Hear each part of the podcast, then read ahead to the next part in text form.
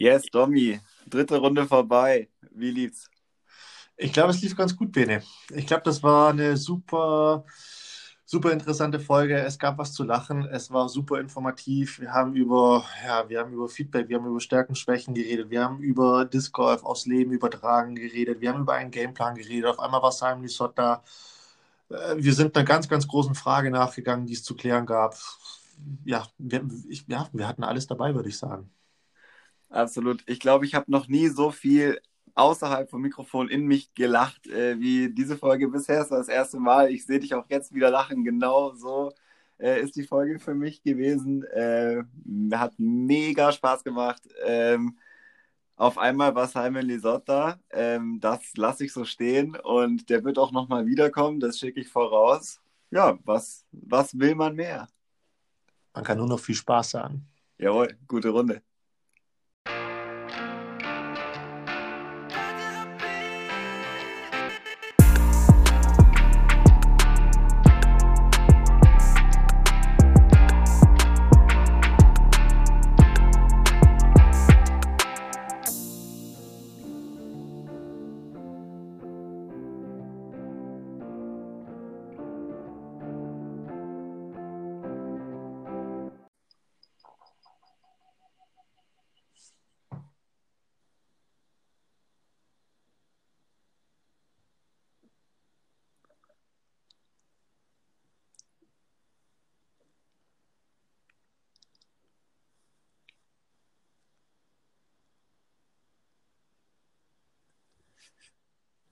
So, Tommy, hello, was geht ab?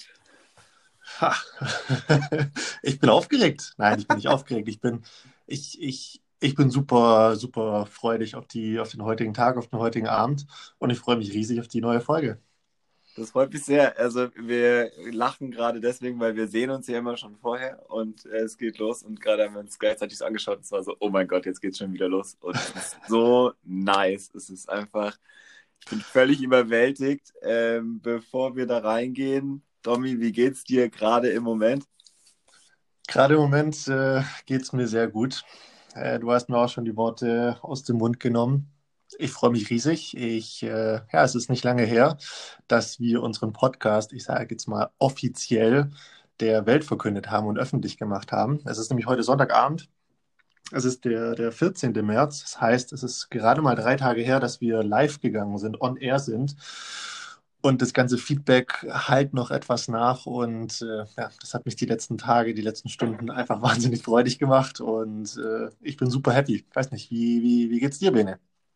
Ja, voll. Mir geht's genauso. Ich bin mega relaxed eigentlich, dass es jetzt draußen ist, dass es so ein bisschen wir anfangen in eine Routine reinkommen zu können, was so Aufnehmen angeht, dass es nicht mehr um organisatorische Sachen geht, dass dieser ganze Block, wie startet man damit, wie ähm, kommt es an und so jetzt vom Tisch ist und wir uns darum kümmern können, wie es so läuft. Und ey, mich haben in den letzten 72 Stunden so krasse Nachrichten erreicht und so Feedback, mit dem ich nicht gerechnet habe oder auch gerechnet habe und es trotzdem abgefahren finde. Ähm, ja, es ist Wahnsinn. Also auch an euch draußen vielen, vielen Dank für alle Rückmeldungen ähm, und macht auch weiter so. Also ich glaube, was uns erreicht hat, ist nicht einfach nur, oder ich spreche mal für mich, ist nicht einfach nur, ja, cool, dass ihr das macht, macht weiter so, sondern es war alles mega konkret und auch viele Wünsche oder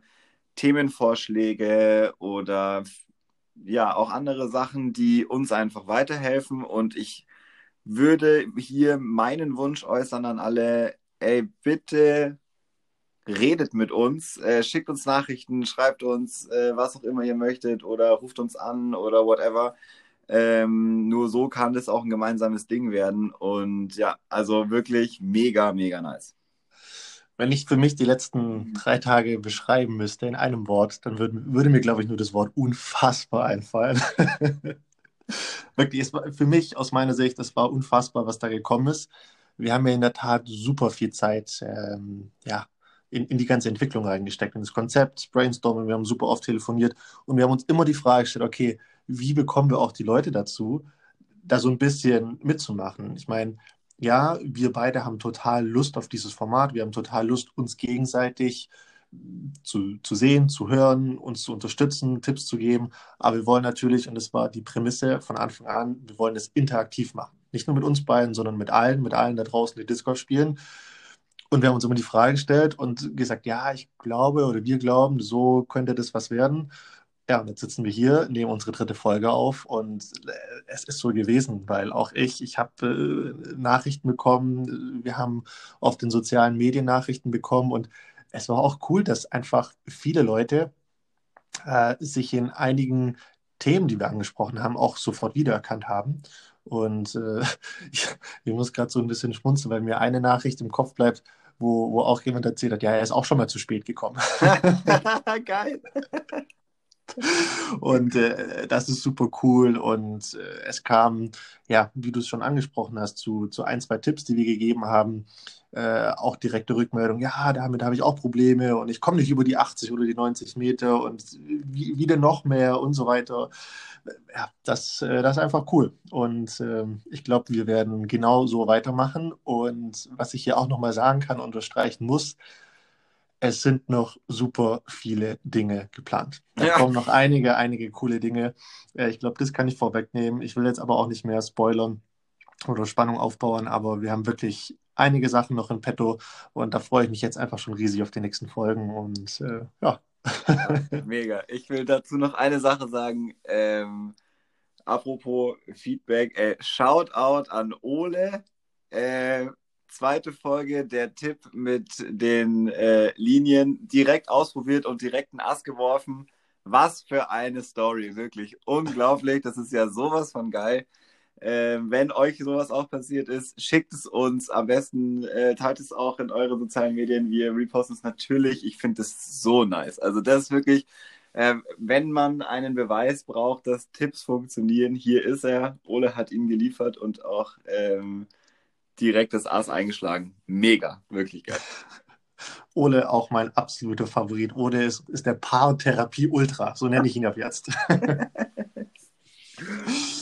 Bene, aber wenn wir jetzt auch schon wieder über Tipps und Tricks und sonst was reden, du weißt ja, das letzte Mal hast du, ne, du hattest was, was eingebracht mit Seppo, du hattest äh, Stärke werfen. Du hattest mir noch so ein bisschen auf den Weg gegeben, hey, wenn du Feedwork machst, also mit den Scheiben auf der Wiese bist, werf doch mal über Dinge drüber und werf doch vor allem einfach mal feste und gib alle Kraft, die du nur so hast, gib diese Kraft in den, in den Wurf rein. So, jetzt habe ich von André eine Nachricht bekommen, weil André sich nämlich fragt, ähm, wie kann ich noch weiterwerfen? Und ich glaube, das ist ja so eine Frage, die super viele Leute beschäftigt. Ich weiß nicht, wie oft du sie äh, schon gehör, gehört hast oder wie oft du sie dich schon selbst gefragt hast. Ich auf jeden Fall unzählige Male. Ja. Und ich habe jetzt auch noch nicht die Antwort dafür. Aber ja, wie gesagt, André fragt, äh, wie kann ich denn noch weiterwerfen? Und vor allem, was hat es denn mit der Technikverbesserung auf sich? Soll ich die Technikverbesserung, um schlussendlich weiter werfen zu können, soll ich die mit Drivern machen oder soll ich dazu eher Midrange, Putter verwenden? Also das, das war so seine Frage und ich würde mich mal, würde die Frage direkt mal an dich weitergeben, was du, du, was du denn da so da, dazu sagst. Okay, also ich hole uns nochmal eine Sache, will ich auch sagen. Also ja, das Thema weit werfen ist es immer. Deswegen war ja auch das meine Frage an Seppo und ähm, deswegen ist es immer Thema bei, im Disc Golf. Ich glaube, anders als bei, also meine Erfahrung, muss man eigentlich sagen, ähm, bei Thema weit werfen und Technik ist auf jeden Fall, wenn ich mit einem Putter oder einer Midrange im Vergleich sehr weit werfen kann, dann kann ich das auf jeden Fall adaptieren auf einen Driver. Das heißt, technikmäßig ähm, ist es auf jeden Fall mega wichtig, dass ich mit allen Scheiben weit werfen kann und nicht nur meine Driver im Griff habe, sondern eigentlich ist es viel wichtiger, die Low-Speed-Scheiben im Griff zu haben und dann einfach nur eine schnellere Scheibe zu nehmen und das gleiche zu machen. Vor allem, weil alles, was mit Winkel und so weiter zu tun hat, da einfach am besten lernbar ist. Ich würde sagen, wenn es darum geht, sowohl weit als auch akkurat zu werfen. Wenn es jetzt nur darum geht, die allerweiteste Scheibe zu werfen, dann wird es wahrscheinlich, was Thema Putter angeht, nicht funktionieren, weil ein Putter in der Art geworfen, wie äh, ein Driver 100% geworfen wird, wird nicht gut gehen, glaube ich. Es fängt ja vor allem auch an, dass ich weiß nicht, wie es dir geht, aber ich habe einen anderen Griff beim ja. Putter. Das heißt, ich halte die, die, die Scheibe anders. Ich habe mich gerade auch so parallel gefragt, okay, wie, wie, wie würde ich es tun? Aber ich bin dann auch zur selben Antwort gekommen, was den Putter anbelangt mit dem würde ich nicht dasselbe machen können, allein schon auf, auf, aufgrund dessen, wie ich die Scheibe halte und den Putter. Ja, trotzdem glaube ich, also wenn es Thema Technik ist und nicht Thema Weite, sondern Thema akkurat sein und das auch immer wieder wiederholen zu können, ist es auf jeden Fall wichtiger, das mit den langsamen Scheiben machen zu können als mit dem Driver, weil ich kann es einfach hoch adaptieren. Also wenn das die, die Frage wäre, würde ich sie so beantworten. Ähm, Thema Griff, das frage ich dich gleich zurück. Wie ist, da, wie ist der Unterschied bei dir?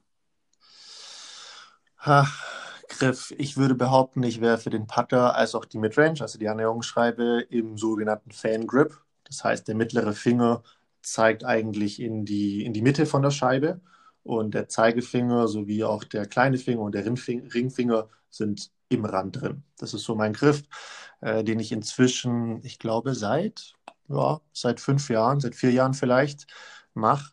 Äh, ich muss ehrlich zugeben, ich habe eine, eine, eine lange Zeit habe ich nur im sogenannten Power Grip geworfen, also die Midrange und auch den Putter. Heißt, ich hatte alle vier äh, Finger mit meiner Fingerkuppe im Rand drin.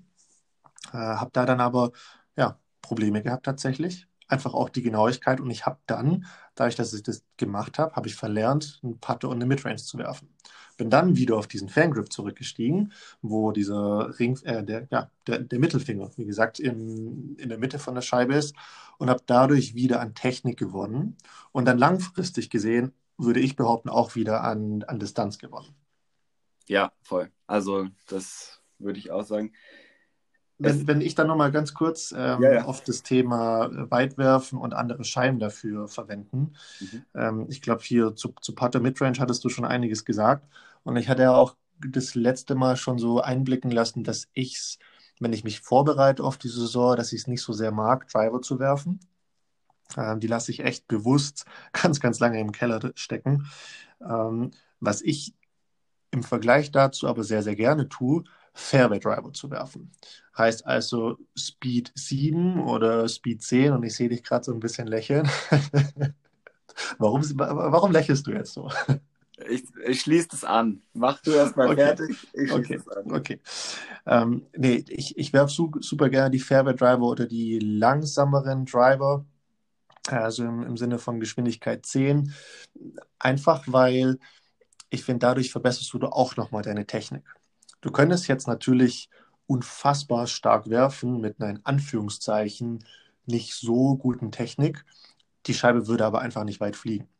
Und äh, du hast aber vergleichsweise mit den Fairway-Drivern ähm, trotzdem dieses Driver-Feeling, sage ich jetzt mal, weil du äh, eben auch denselben Griff hast. Und du hast dann auch genau dieselbe Bewegung. Und du hast auch vom Gefühl her so dieses Thema, was du das letzte Mal angesprochen hattest, du musst einfach Vollgas, ne? Du musst einfach alles, was du hast, in diesen Wurf reingeben und deshalb ist das so, ja, mein Go-To. Also da, da bin ich inzwischen wirklich so, dass ich hauptsächlich im Winter vor allen Dingen äh, mit den Fairway-Drivern trainiere. Und äh, ja, ist ja auch immer so das, äh, das Verblüffende sie fliegen nicht arg viel kürzer wie ein Distance Driver. Äh, also das Absolut. ist halt echt der Punkt. Und ähm, ja, am Ende lernst du dann dadurch auch nochmal akkurater zu werfen. Und mein Tipp ist echt mit Fairway Drivern einfach versuchen, so weit wie möglich werfen zu können. Du verbesserst dadurch deine Technik und äh, auf die lange Sicht kann es jetzt nicht theoretisch oder sonst wie begründen. Bei mir ist es jedenfalls so, ich verbessere dadurch auch nochmal meine Distanz. Das ist, wie es mir so ergeht. Ja, absolut. Äh, ich habe deswegen gelacht, als du die Fairway Driver angeschnitten hast, weil ich glaube, dass der Unterschied bei unserem Spiel vor allem da besteht, dass du extrem gerne Fairway Driver spielst und ich da eigentlich immer eher Midrange spielen würde oder vielleicht schon einen schnellen Driver Vorhand zum Beispiel, einfach äh, weil es mir besser liegt. Und zum Anfang meiner äh, großen Turnierkarriere, auf die wir zusammen gefahren sind, haben wir ja zusammen immer Bahnen trainiert. Und ja. ähm, um das mal gleich zu sagen, ich glaube, dass ich immer versucht habe, dir nachzueifern und Fairweather zu hat mich sicher 20 Würfe gekostet bis hierhin, weil ich es einfach nicht so gut kann. und aber trotzdem gedacht habe, ich äh, muss das machen, weil du machst es und es sieht bei dir so gut aus und im Training funktioniert es dann ein, zwei Mal. Ähm, es hat aber für mich überhaupt nicht gut funktioniert, weil es einfach nicht so sehr mein Spiel ist oder zu dem Zeitpunkt nicht so sehr mein Spiel war. Mittlerweile kann ich das besser, ich habe das viel auch geübt so, aber damals, das war wirklich unglaublich und ich habe mir das nie richtig eingestehen können. Es ist mir gerade eingefallen, sozusagen. Es ist gerade was so, ja, da habe ich schon lange nicht mehr dran gedacht. Ich glaube, äh, meine mein Nichtwissen, was genau mein eigenes Spiel ist damals und das Vorbild dabei zu haben in dir, weil Bahnen spielen, wie man immer, wenn man sich auf einem Parcours einspielt, äh, ja ge gemeinsam raus äh, versucht rauszufinden, wie so eine Bahn funktioniert. Hat mich ganz schön Würfel gekostet. Äh, danke. Nehme ich jetzt einfach mal an. ja, äh, danke dafür und äh, Tipp an alle draußen äh, schaut euer eigenes Spiel an. Das ist auf jeden Fall besser. Trotzdem äh, finde ich es schon auch immer gut, das habe ich letztes Mal schon gesagt, sich inspirieren zu lassen. Äh, weil Bene, manchmal geht eine Bahn doch anders, als man denkt. Bene, da, da sprichst du was an, da muss ich direkt reinspringen. Mhm. Du, du sprichst gerade an, du hast damals dein Spiel noch nicht ganz gekannt. Du, du, du wusstest noch nicht so, was dein Spiel ist und hast dann geguckt, okay, was macht denn hier jemand anderes? Und dann war ich eben da, weil wir oft zusammen gespielt haben und hast dir dann was bei mir abgeguckt und ah, das funktioniert bei ihm, also mache ich das mal bei mir auch und hä, funktioniert ja gar nicht. Ich finde, sein eigenes Spiel zu kennen und damit mache ich wirklich also damit meine ich jetzt nicht, ja gut, ich weiß, dass ich hier auf dem Parcours in der Regel plus minus Paar spiele, sondern damit meine ich einfach, okay, was sind meine Stärken, was kann ich einfach gut im Sinne von, okay, kann ich gut Rückhand werfen, bin ich generell jemand, der super gut puttet, äh, werfe ich gut Driver, werfe ich gut Putter, sonst was. Es ist, wenn du dich verbessern willst, mit die wichtigste Erkenntnis zu wissen, wie dein Spiel funktioniert. Ich bin nämlich jemand, ich weiß, dass ich einen super langsamen Schwung habe. Ich, ich heiße nicht umsonst Slow-Mo Dommy, das weiß ich. Ich, äh, ich, ich, ja, ich habe keinen, keinen schnellen, wir sagen ja immer so ein bisschen, ja, wie sagen wir, Armspeed. Ne? Also die Geschwindigkeit, wie schnell wir die Scheibe dann tatsächlich von hinten nach vorne transferieren und, und dann auch loslassen. Das kann ich einfach nicht so schnell wie, wie andere, wie, wie du zum Beispiel mit deiner Vorhand. Da macht es einmal Fatz und das Ding ist schon wieder 100 Meter weiter. Das, das, das kann ich nicht. Und ich habe mir einfach aus dem Grund angewöhnt, Fairway Driver zu werfen. Und ich habe mir auch angewöhnt, weil ich, ich bin jemand, ich habe mit meinem Anlauf, da habe ich nicht die, wie soll ich sagen, nicht die beste Technik. Ähm, ich ich laufe manchmal so ein bisschen schräg an und dadurch, dass ich damit auch Probleme habe, habe ich für mich erkannt, okay, wie kann ich denn dieses Problem eliminieren? Ich könnte jetzt sagen, ich könnte meinen Anlauf perfektionieren oder ich stelle mich einfach hin und werfe aus dem Stand. Also die Erkenntnis habe ich dann irgendwann mal bekommen. Und ich sag's dir, das mache ich heute noch. Die Erkenntnis hatte ich, glaube ich, vor, ich weiß nicht, fünf, sechs Jahren oder so. Ähm, und mache das heute noch. Und für mich war das einfach Gold wert. Zu wissen, wo sind deine Stärken, wo sind aber auch deine Schwächen. Und dann einfach Tipps mal anzunehmen, sich Tipps zu holen, sich irgendwo was abzuschauen, das dann selbst auszuprobieren, aber dann einfach auch mal sich eingestehen, okay, das bin nicht ich, das ist nicht mein Stil. Ich kann keine 100 Meter einen Putter werfen oder so. Dann ist es okay. Dann kann man das einfach anders wieder, wieder gut machen. Und das, also sein eigenes Spiel zu kennen, Stärken und Schwächen, puh, unfassbar viel wert. Absolut. Und äh, ich mache jetzt noch einen kleinen Übertrag.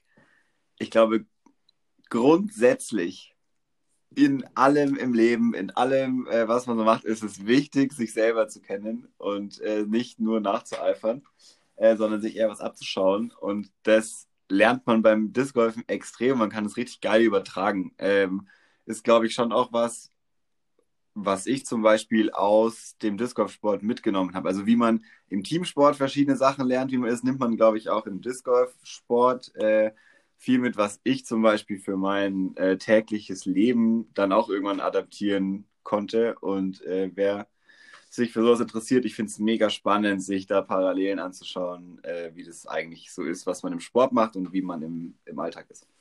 Klar, so, so ein Stück weit hast du dein eigenes Spiel, du hast deine eigene Wurftechnik und sonst was, aber du sitzt ja trotzdem nach so einer Runde dran und denkst dir, hier und da habe ich was nicht so gut gemacht und wie kann ich das verbessern?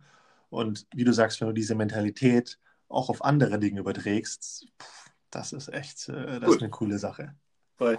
Hey, ich denke gerade dran, wie oft wir äh, auch so nach Trainingsrunden äh, auch noch zusammensaßen und dann äh, uns einen, einen, versucht haben, einen gemeinsamen Gameplan zu machen. Also Gameplan ist auch so eine Sache. Das ist etwas, das versucht man äh, im Training zu machen. So wie spiele ich einen Parcours? Das heißt, an welcher Bahn mache ich welchen Wurf, um sie bestmöglich abzuschneiden, um zum Beispiel dort den Birdie zu spielen, also einen unter der Paarvorgabe. Ähm, oder wie ja, wie funktioniert das Turnier für mich? Und dann sitzen wir oft abends dran und schauen uns die Bahnen nochmal an, gehen das nochmal durch und äh, sagen so, ja, hier werfe ich das, hier werfe ich das, hier will ich das machen. Und je länger wir das machen, desto unterschiedlicher, glaube ich, sind unsere, die tatsächlichen Gameplans geworden, als früher, wo man sich ganz, ja, stimmt, hier muss man so und so und das machen, ja, genau. Und äh, jetzt mittlerweile ist es ja, hier mache ich das, ja, hier mache ich das. Und es ist mega unterschiedlich geworden. Ja, früher war das, klar, hier die Band 14, klare Sidearm waren Vorhand, nichts anderes. Ja. Ne? Aber heute ist eher so, ja, ich Vorhand und ja gut, ich bin natürlich ein, ein Putter irgendwie in, in, einer großen Rechtskurve, sonst wohin und ja, super geil. Aber das ist ja auch die, das Schöne, wenn man, wenn man dann auch nochmal zurückblickt und sieht, was man dann tatsächlich auch für eine Entwicklung gemacht hat. Ja, und auch äh, wenn ich gerade gesagt habe, man muss sein eigenes Spiel kennen, sich trotzdem auch nochmal, also für mich war das immer voll wertvoll, nicht nur von dir, sondern von allen anderen, mit denen ich über solche Sachen gesprochen habe, zu sehen, wie sie die Bahn eigentlich spielen. Weil wenn, gerade wenn man nicht zusammen trainiert hat, die Runde zuvor oder den Tag zuvor, es gibt einfach andere Wege, immer noch die Bahn zu spielen. Und vielleicht passt es ja doch besser. Und äh, finde ich super spannend. Und ich habe ganz oft dann im Turnier dann nochmal umgestellt, wenn ich gemerkt habe, fuck, die Bahn funktioniert so gar nicht äh, ich komme einfach doch nicht hin. So, es war im Training ein guter Wurf und den mache ich jetzt immer. So, das funktioniert halt dann doch nicht. Der absolute Klassiker. Wir gehen, zu, wir gehen zusammen auf irgendein Turnier und wir gehen an, eine neue, an einen neuen Kurs hin, an eine neue Bahn hin, machen einmal einen Wurf, weil wir gerade von der Bahn davor noch die Scheibe in der Hand haben und der Wurf wird perfekt und Natürlich, der ist gerade perfekt geworden. Heißt, ich muss die Bahn auf jeden Fall so spielen, weil es hat ja wunderbar funktioniert. So, was folgt? Erstmal fünf Würfe, völlige Frustration. es ist immer dasselbe und du, du bekommst das ja aus deinem Kopf nicht mehr raus. Selbst in der vierten Runde von diesem Turnier, mal dahingestellt, ob du jetzt die, die Art und Weise, wie du die Bahn dann spielst, geändert hast oder nicht, denkst du dir, oh, damals im Training, da habe ich noch hier die und die Linie gespielt und da hat es geklappt oder eigentlich müsste ich das ja immer noch so machen ganz ehrlich, es war einfach nur pure Zufall. Ja, es war einfach nur Glück. Das ist so geil. Äh, und dann, du hast es abgespeichert. Das, mein Lieblingsbeispiel, oder das Beispiel, das mir gerade sofort einstellt, ist äh, der Parcours in Herbstein, äh, wo man so, man geht auf die Runde und macht so die ersten zwei, drei Bahnen, die sind nicht super schwierig, aber dann ist man so drin und dann zockt man halt und dann hat man so ganz schnell, ja, hier ist ganz klar, was ich mache, hier ist ganz klar, was ich mache. Am nächsten Tag Wind und alles ist vorbei, weil du dir überhaupt nicht die Bahnen angeschaut hast. Und dann so Sachen wie, ja, also hier komme ich ja locker hin, äh, ist dann einfach vorbei und dann weißt du nicht mehr, was du machen sollst. So geil. Dann stehst du ein bisschen äh, blöd da und schaust aus der Wäsche. Aber du hast jetzt noch einen, äh, ja, wie soll ich sagen, einen, einen, einen ganz coolen Punkt angesprochen. Du hast nämlich, wie hast du es formuliert? Jetzt muss ich noch mal ganz kurz zurückgehen und überlegen. Moment. Nee, fällt mir jetzt gerade schon nicht mehr ein. machen, wir, machen wir mal so weiter. Ähm, du hast nämlich vorhin auch hier Patte weit werfen. Nee, das habe sogar ich gesagt, Patte weit werfen. Und weißt du, wer mir da zuerst in Erinnerung gekommen ist? Wer Patte ganz weit werfen kann? Ich beantworte es nicht. Du kannst deine Überleitung selber machen. Ja, unser lieber guter Freund Simon Lissotz, äh, das Aushängeschild äh, des deutschen Discgolf-Sports, der inzwischen auch, ich glaube, seit, seit 2014 in den USA als Profi unterwegs ist und dort jetzt inzwischen seine ja, vermutlich siebte Saison spielt und mit Disc Golf inzwischen sein Geld, sein Geld verdient. Ähm, wir beide kennen Simon ja auch ganz gut, ähm, weil wir ja auch hier in Deutschland mit ihm viele Turniere zusammengespielt haben. Er ist ja auch immer bei der Europameisterschaft dabei, spielt da natürlich auch für Deutschland. Simon selbst kommt ja aus, aus Bremen, hat aber auch kanadische Wurzeln, ist trotzdem hier in Deutschland geboren und hat, wenn ich mich recht erinnere, ich glaube mit zwei Jahren Disc Golf angefangen.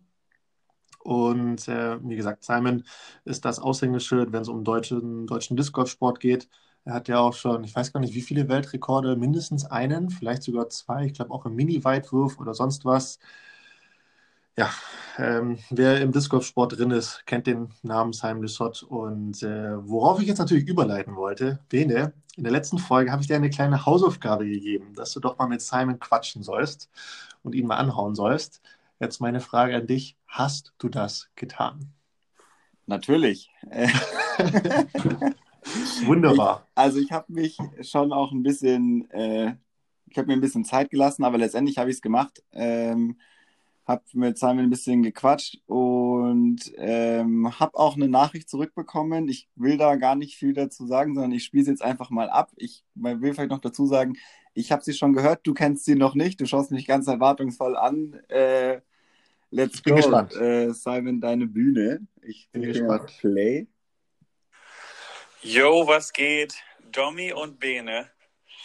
Erstmal muss ich sagen, ich finde das so geil, dass ihr entschieden habt, einen Podcast Disc Golf in Deutschland zu machen. Natürlich geht es nicht nur um Disc Golf, es geht um alle Sachen im Leben und ich kann euch schon so mal direkt sagen, dass ich bin euer Number One Fan und höre mir auf jeden Fall jede einzelne Episode an und freue mich dann jede Woche auf einen neuen Podcast von euch, weil in Amerika hier vermisse ich echt das Deutsch, natürlich meine Freunde und Mitspieler aus Deutschland und ihr beiden sind natürlich zwei der echten Helden da, da drüben. Also, ich wollte euch eine Frage stellen.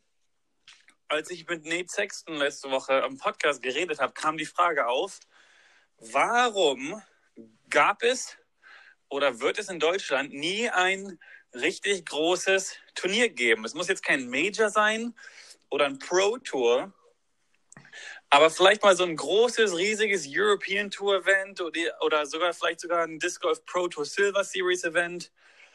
Woran liegt es? Fehlt uns der Kurs? Fehlt uns jemand, der das organisieren will? Fehlt uns das Geld oder die Spieler oder die Helfer? Woran liegt das, dass wir noch nie in Deutschland ein Event hatten, wo die Amis hinkommen wollen zum richtig geil des Golfzocken? Das ist meine Frage und ja, viel Spaß weiterhin. Ich werde zuhören und hoffentlich kann ich irgendwann mal live dabei sein. Bis dann. Peace. okay. Um, wow. Gut, was soll man dazu sagen? Bene, erstmal vielen Dank dass du, dass du mit Simon gequatscht hast. Finde ich cool, dass ihr das dann auch wirklich als Sprachnachricht aufgenommen habt, weil meine Intuition damals, als ich dir die Hausaufgabe gegeben habe, war ja tatsächlich, und das wusstest du damals schon, dass wir das irgendwann mal tun wollen. Du wusstest aber nicht, dass es jetzt schon passiert. ähm, dass wir die eine neue Kategorie, ich nenne es mal Kategorie eröffnen, wo wir ab und an einfach auch mal ja, Sprachnachrichten von, von euch da draußen mit in den Podcast mit aufnehmen wollen, wo ihr Fragen stellen könnt, wo ihr Anregungen zu Themen geben könnt. Und ja, das hat jetzt wunderbar geklappt.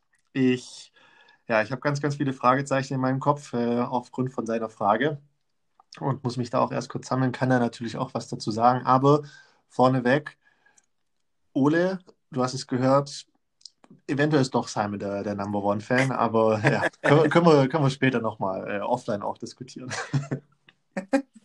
ja, mega. Also ich habe das auch gehört und habe mich so krass gefreut. Ähm, und war wieder so wie nach der letzten Folge. Es ist so geil einfach auch, wie wo man so mit Disc Golf auch hinkommt und mit wem man so zu tun hat. Und dann äh, hast du einfach eine Sprachnachricht von Simon, wo es äh, darum geht, was wir jetzt hier gemeinsam machen und äh, dann so nebenher sagt, ja, letzte Woche war ich bei Nate Sexton äh, im Podcast, da haben wir auch schon drüber gesprochen. So, für Simon ist das ganz normal und für wir kennen Nate Sexton auch und jeder von euch draußen kennt wahrscheinlich auch Nate Sexton oder die meisten und es ist einfach so abgefahren, äh, spul drei Jahre zurück und äh, erzähl mir das. Ich habe es schon mal gesagt, es ist, du kannst nicht glauben. Es ist einfach geil.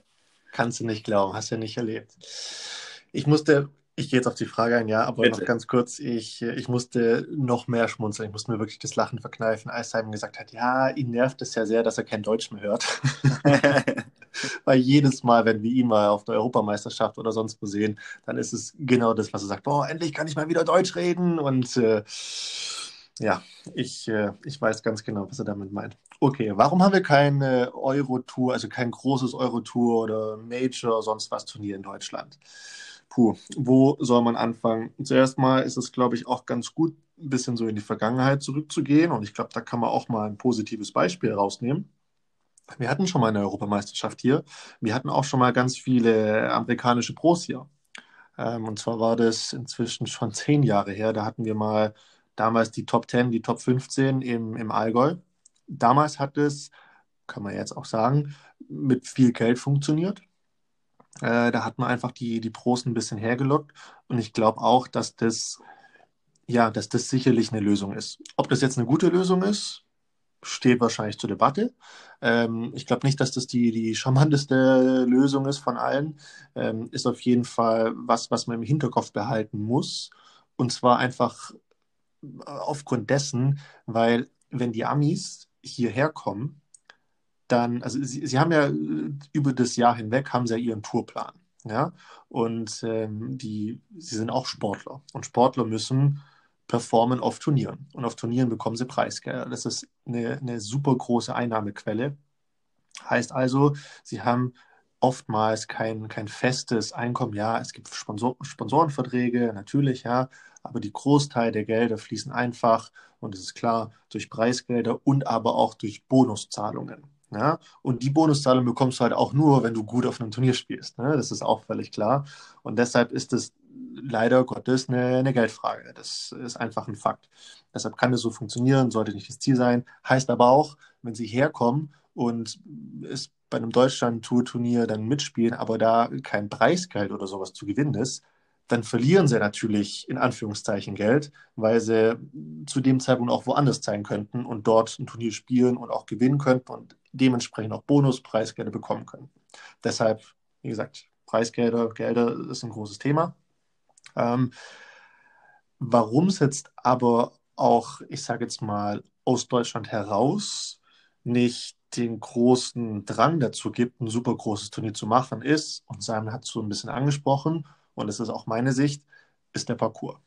Ich glaube, wir, wenn du ein, ein, Turnier hast, und ich meine, ich könnte dich jetzt fragen, was ist denn so dein Lieblingsturnier? Was ist das Turnier, wo du sagst, boah, da sind alle immer dabei und sonst was?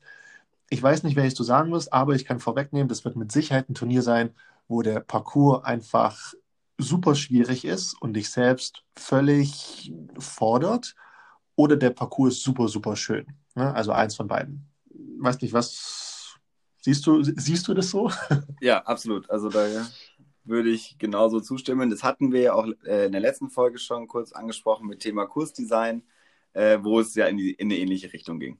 Genau, und, und um darauf wieder aufzubauen, ich für meine Begriffe, wenn ich mich jetzt da in den ja, top-amerikanischen Spieler reinsetzen würde, der einfach nur die Top der Top-Kurse in den USA Woche für Woche spielt, der ist so an den, ich nenne es jetzt mal Standardparcours in Deutschland, nicht sonderlich interessiert und deshalb sieht er das als nicht ja, herausfordernd an.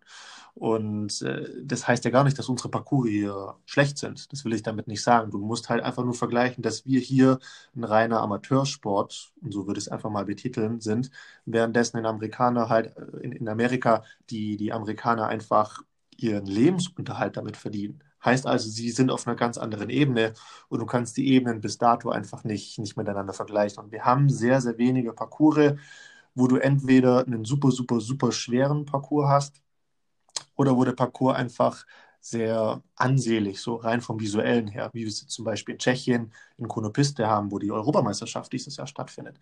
Der Kurs ist nicht extrem schwierig. Ja, er hat eine Schwierigkeit mit, mit seiner Länge, aber er ist natürlich super ansprechend, was, was das Visuelle anbelangt. Ja. Deshalb, um auf diese große Frage eine kurze Antwort zu finden, ich würde den Parcours nennen.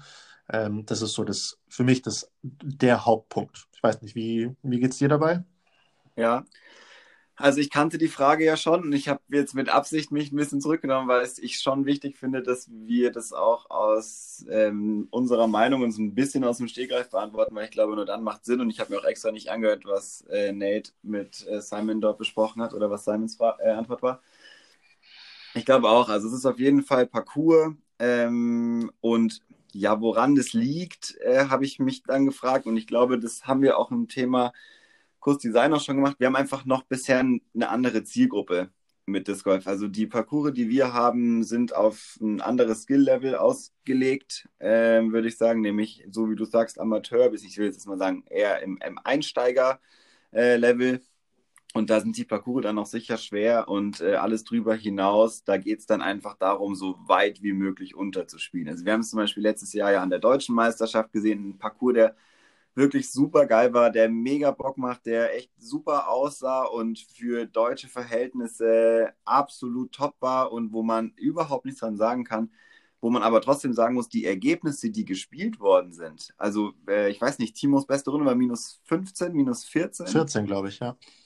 Wahnsinn. Also das ist natürlich was, minus 14, dann ist der Kurs vorbei. Also da ist, äh, da ist der Kurs nicht äh, der Gegner, sondern da geht es wirklich nur noch darum, alles abzuliefern, alles rauszuholen. Und wenn wir um in Deutschland sozusagen von dem Spielerlevel dann um diese Ergebnisse spielen, dann kommen natürlich die Jungs und Mädels, die aus einem anderen Grundverhältnis äh, da Disc Golf spielen können und auch ganz andere Sachen gewohnt sind, da einfach, wer ist nicht herausfordernd. Also das sehe ich genauso. Äh, Thema Geld auch immer wieder eine super interessante Frage, ein immer krasses Thema auch. Ich erinnere mich an so manche Sitzungen äh, und an manche Termine, so zu den deutschen Touren auch, wo es da um dieses Thema ging, Geld. Was immer ein Streitthema ist, auch zu Recht. Letztendlich muss man aber sagen, will ich Leute haben, die davon leben, dann muss ich ihnen einen Anreiz bieten, zu mir zu kommen. Und das ist nun mal der Lebensunterhalt, also die Kohle, die da auch rauskommt. Und ähm, dann ist es entweder so ein Benefiz-Ding, äh, wo wirklich Kohle da ist, die ich raushauen kann, oder das Ding muss so gut sein, dass alle kommen wollen, weil es viel Spaß macht. So, es ist jetzt so ein bisschen wie, als wir früher nach Kroatien gefahren sind, äh, weil da die Stimmung super ist und das alles, was außenrum passiert, mega Bock macht. Aber da ging es nicht darum, mega Kohle zu gewinnen. So, ähm, mhm. also die beiden Punkte unterstreiche ich. Ähm, und was ich noch glaube, ich würde mich freuen, äh, gar nicht, dass man zuerst auf äh, die amerikanischen Spielerinnen und Spieler geht, sondern was ich wirklich nochmal wichtiger fände, wäre zu schauen, dass man das nächste äh, europäische Ausland mit einbezieht. Also, dass wir die Jungs und Mädels aus Österreich, Schweiz, Finnland, Schweden, Estland, whatever, dass selbst die einen Anreiz haben, einen kürzeren Weg aufzunehmen, so wie wir es auch machen, in diese Länder zu fahren oder zu fliegen ähm, und dort zu spielen. Und ich glaube, das wäre ein wichtiger erster Schritt. Ähm, und wenn das kommt, weil wir die Jungs und Mädels aus dem europäischen Ausland haben und das cool ist und die da äh, Spaß haben und gefordert sind, dann wäre der nächste Schritt zu sagen, hey, jetzt haben wir die Möglichkeit mit dieser Art von Turnier ähm, auch noch das ganz internationale Publikum anzulocken, ähm, was, glaube ich, eine krasse Aufgabe ist und wo man auch echt noch einen weiten Weg vor sich hat, ohne das ähm, irgendwie werten zu meinen, sondern da muss man noch einiges tun. Und dann möchte ich auch noch sagen, ich stelle mir schon auch die Frage, wer macht's? Also ähm, TD sein hier in Deutschland ist eine wahnsinnige Aufgabe. Du hast es, äh, du kennst es selber sehr, sehr gut mit einem großen Turnier. Ich kenne es selber nur von kleineren Turnieren, die ich organisiert habe. Ähm, es ist einfach ein Haufen Arbeit und man braucht viel, viel mehr Leute, als man denkt. Und unsere Vereinsstrukturen, die wir haben, sind zum Beispiel groß, aber ich sehe ganz oft immer die gleichen Leute daran arbeiten. Es ist wahnsinnig viel Aufwand. Und ich glaube, wenn man ein Turnier ermöglichen möchte, wo auf der einen Seite sehr krasse Spieler kommen und Spielerinnen kommen und auf der anderen Seite es auch Geld gibt und dann noch auf der nächsten Seite der Parcours perfekt ist, du brauchst wahnsinnig viele Leute und die müssen auch einen Anreiz haben und dann kommen wir auch wieder zum Thema Geld, ähm, sowas auszurichten, finde ich. Also es ist immer eine Kosten-Nutzen-Rechnung, wenn das alles nur ehrenamtlich ist und wenn da auch der Verein gar nicht so viel am Ende davon hat, dann ist es einfach nicht so interessant, könnte ich mir vorstellen. Und da hinken wir aber noch, glaube ich, ein bisschen hinterher und auch ähm, wenn wir so ein Turnier veranstalten, wer kommt dann? Ähm, ja. Machen die. Ja, nee, du, du hast gerade super viele Themen angesprochen und auf ein, zwei will ich, glaube ich, mal in der nächsten oder in einer nachfolgenden Folge mal, mal anknüpfen, weil das auch nochmal Themen für sich sind. Also gerade TD, was gehört denn alles dazu, weil so eine Art von Turnier, wo dann auch jemand ne, aus den USA kommt, ähm, wo du dann auch entsprechend Zuschauer akquirieren musst äh, und so weiter und so fort. Anspruchsvoller Kurs ist nochmal ein ganz separates Thema. Ähm, was du angesprochen hast, was mir jetzt auch gerade einfach gekommen ist, dass es ja einen Schritt dahin braucht. Und dieser Schritt wäre genau der, den du ansprichst. Einfach da mal über die Landesgrenzen hier rauszuschauen. Da kann man gerne in den Süden runter, Schweiz, Österreich, aber dann vielleicht sogar auch wirklich so in eher östlichere Gefilde, also gerade Tschechien, wo Disc Golf jetzt in den letzten ja, Monaten, Jahren auch nochmal unfassbar geboomt hat. Dann hast du die Estländer, die ohnehin seit zwei Jahren einfach einen riesen Schub haben an, an neuen Disc Golf-Spielern. Wenn du die erstmal ja, so ein bisschen, äh, ja, wenn du da was machst, dass die ähm, an Attraktivität gewinnen, dass sie mal hierher kommen, das wäre eine super Sache. Was ich mich jetzt aber bei der Eingangsfrage nochmal gefragt habe, was wären denn andere Beispiele? Also welche Länder in Europa schaffen es denn derzeit, ähm, Spieler aus den USA, also wie Simon jetzt in dem Fall, nach Europa zu bekommen? Und ich glaube, die, die Frage kann man recht schnell beantworten. Das ist Finnland mit ähm, einem sehr, sehr großen PDGA Major Turnier. Das ist so eins der vier großen Turniere, kann man wahrscheinlich so ein bisschen vergleichen wie Wimbledon äh, aus dem Tennis. Das ist ein guter Vergleich, glaube ich. Da kommen alle, würde ich mal sagen, also im Sinne von alle, allen, allen Pros aus den USA. Dann gibt es natürlich noch mal ein, zwei andere Turniere, die allerdings um dieses Major in Finnland herumgelegt werden. Ja? Heißt also, sie sind ja eh schon da und könnten dann, also ne, bezogen auf die, auf die Amis jetzt, äh, könnten da jetzt dann auch ihre Promotour machen und drei Wochen lang durch Finnland touren. Wenn wir jetzt nochmal gucken, okay, welche Turniere haben es denn bisher geschafft, Amerikaner zu sich zu lotsen, da fällt mir spontan ein Turnier in Norwegen ein. Ja, da gibt es die Sula Open, da gibt es die PCS Open in Norwegen. Und die haben zum einen einen super attraktiven Parcours, zumindest Sula Open, weil das einfach rein visuell ansprechend ist. Es ist super attraktiv. Es ist vielleicht, by the way, auch noch eine attraktive Urlaubsregion, mal nach Norwegen zu kommen für einen Amerikaner. ähm, aber wenn du jetzt das, äh, die PCS Open nimmst, ähm, das auch ein Turnier in Norwegen ist, die haben es auch wiederum über Geld gemacht. Ja. Wenn du die Estländer siehst, siehst die haben es geschafft, Amerikaner zu holen, weil sie ein Turnier vor einem anderen großen europäischen Turnier hatten, aber auch, und das ist nicht zu vernachlässigen, weil sie super gute Kontakte über Sponsoren hatten, wo dann die Amerikaner gute Freunde von den Turnierausrichtern sind und dann bekommst du die Leute auch her. Und ich sage jetzt mal, wir als Disc Golf Land, das nicht so viel Geld zur Verfügung hat, das nicht die besten Kontakte zu den US-amerikanischen Spielern hat, tun uns da schon schwer. Und wir müssen da dann andere Wege finden. Und diese Wege wären eben äh, ein entsprechender Parcours, aber, und das hast du auch schon angesprochen, ein entsprechendes Publikum. Ähm, weil sie über ein Publikum natürlich auch wiederum, es hört sich blöd an und ich will es eigentlich nicht wiederholen, aber genau so können sie ja auch wieder Einnahmen generieren. Ja? Das muss man einfach dann auch äh, so hinnehmen, weil es ist einfach ein Fakt. Und da sind wir halt noch nicht. Also wir haben kein großes Publikum. Wir sind einfach noch ein unfassbar kleines Disc Golf-Land. Und ähm, ja, deshalb kann es sehr gut sein, dass es noch dauern wird und wir erstmal die Schritte über, ja, kleine Schritte im Sinne von Österreich, Schweiz, Tschechien, Estland und dann kann da sehr, sehr schnell aber auch was, was kommen. In dem Moment, wo wir wachsen, haben wir auch Möglichkeiten zu neuen Parcours, ne, zu anspruchsvolleren Parcours. Und dann kommt das eine zum anderen und dann kann es sehr schnell sein, dass in ein paar Jahren hier auch mal ein großes Turnier mit äh, Disc Golfern aus den USA stattfindet. Jo, absolut. Es wäre auf jeden Fall ein absoluter Traum, glaube ich. Ja. Das kann man sagen. Äh, und ein Riesenwunsch auch, die Entwicklung dahin zu kriegen, ähm, das Ganze nochmal auf eine ein bisschen professionellere Ebene zu holen und auch die, das Ganze nochmal ganz anders zu gestalten, glaube ich. Das wäre ein Wunsch, glaube ich, kann man mal so formulieren. Finde ich eine krasse Frage. Ich, wie gesagt, als ich das gehört habe, äh, so, oh. Ähm, und ja, habe ich auch schon lang wieder vergessen, da mal mich, also wir haben das ja schon ganz oft besprochen und auch es ist immer wieder Thema. Ähm, aber ja, es ist, glaube ich, ein Thema, wo viele Sachen dazu führen.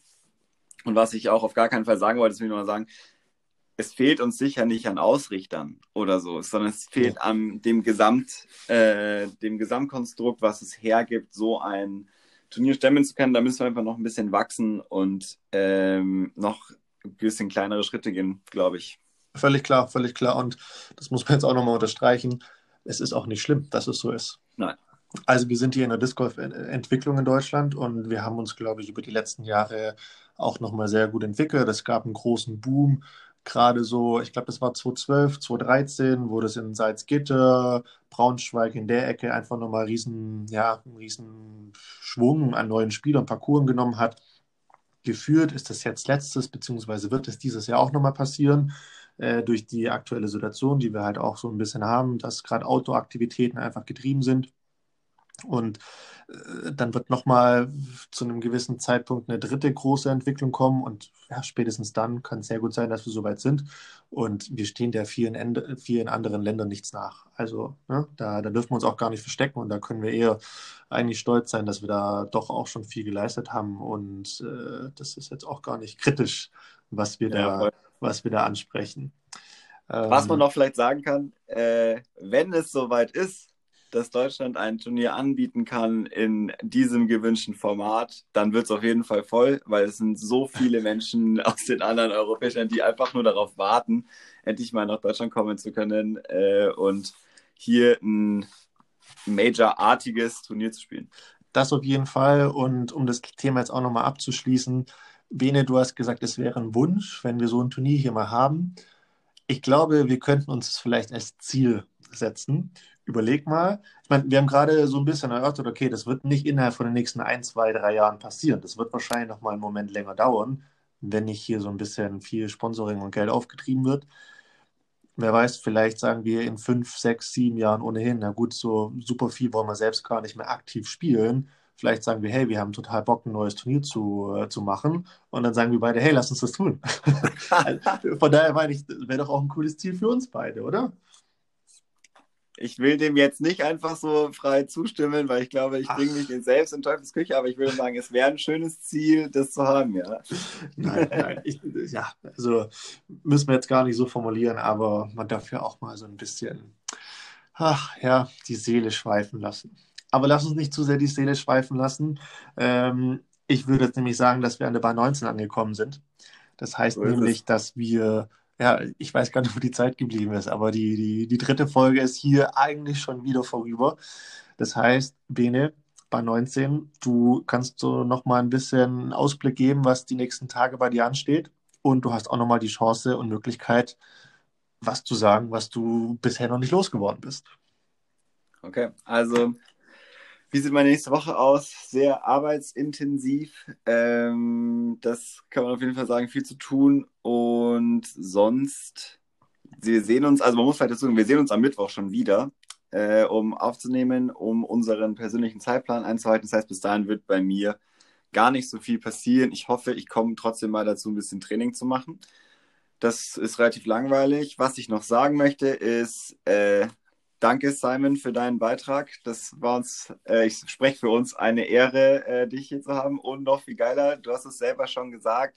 Und hiermit spreche ich die Einladung aus. Ähm, du wolltest gerne äh, hier auch dabei sein. Das möchten wir natürlich auch. Wir freuen uns, dich mal äh, in einer ganzen Folge dabei zu haben und mit dir in Ruhe über das eine oder andere zu quatschen. Äh, du bist herzlich eingeladen. Wir werden das noch arrangieren, wann das genau sein wird. Tja, das klingt doch wunderbar. Das klingt nach Musik in den Ohren. Äh, das heißt, Bene, ähm, du gehst die nächsten Tage nicht zum Disc Golfen, du gehst nicht wirklich trainieren oder wie, wie schaut es aus? Ich kann es nicht sagen, ich werde es versuchen. Okay, okay. Bei mir sieht es tatsächlich leider sehr ähnlich aus. Da steht äh, nochmal sehr, sehr viel Arbeit an. Es stehen auch noch ein paar andere Dinge an, die ich, äh, ja, die ich erledigen muss. Deshalb wird bei mir leider auch nicht viel Zeit sein. Allerdings ist ohnehin, es soll jetzt keine Ausrede sein, aber es ist ein katastrophales Wetter hier unten im Süden. Es ist furchtbar, wirklich. Es ist furchtbar. Und wenn, wenn, wenn du abends um, um sechs, um sieben fertig bist mit der Arbeit, dann wirst du da bei zwei Grad und äh, Schneeregen auch nicht mehr raus. daher bleibt mir auch gar nicht mehr viel hinzuzufügen. Ich will dich nur noch mal fragen, Bene, hast du eine Hausaufgabe, die du mir noch auf den Weg geben kannst? Weil, also. Ja, also ich habe echt überlegt, mir ist einfach nichts eingefallen. Ich muss leider sagen, ich habe diese Folge nichts vorbereitet für dich. Äh, vielleicht kannst du da noch mal aushelfen.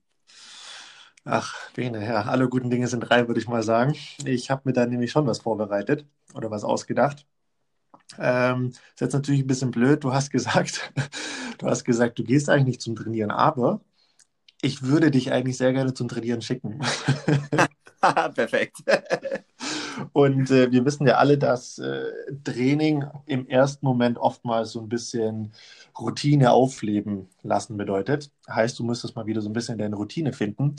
Wie wäre es denn, wenn du, und das geht auch an, ja, an jeden, der sich da jetzt auch mit angesprochen fühlt, sehr, sehr gerne mitmachen. Wie wäre es denn, wenn du einfach mal, na, sagen wir, 200 Putts machst? Und ich sehe dich suffisant grinsen und sich freuen, mir diese Hausaufgabe zu geben. Ich sage einfach, ja, okay, ich werde das bis Mittwoch machen. Sehr gut. Äh, das freut mich. Tu mir doch eingefallen. Also beweis es auch. Nehm, nehm irgendein Video auf, tu irgendwas, beweis es. Äh, nicht, dass ich es dir nicht glauben würde, aber ich glaube, jeder hätte auch mal Lust, ein Gesicht zu sehen und äh, würde gerne sehen, wie du, wie du spielst, wie du pattest. Und ja, damit wäre es das eigentlich von meiner Seite. Ansonsten, wenn du noch was hast. Ich habe nichts mehr. Ich bin fertig. Ich muss mir jetzt genau überlegen, wann ich die Zeit finde, 200 Putts zu machen um, und wie ich es dir beweisen kann am besten. Das werde ich jetzt machen. Vielen Dank, Domi. Äh, das war's von mir. Vielen Dank, Bene. Das war's von mir. Ich habe auch nichts mehr zu sagen und äh, wir hören uns. So ist es. Bis Mittwoch.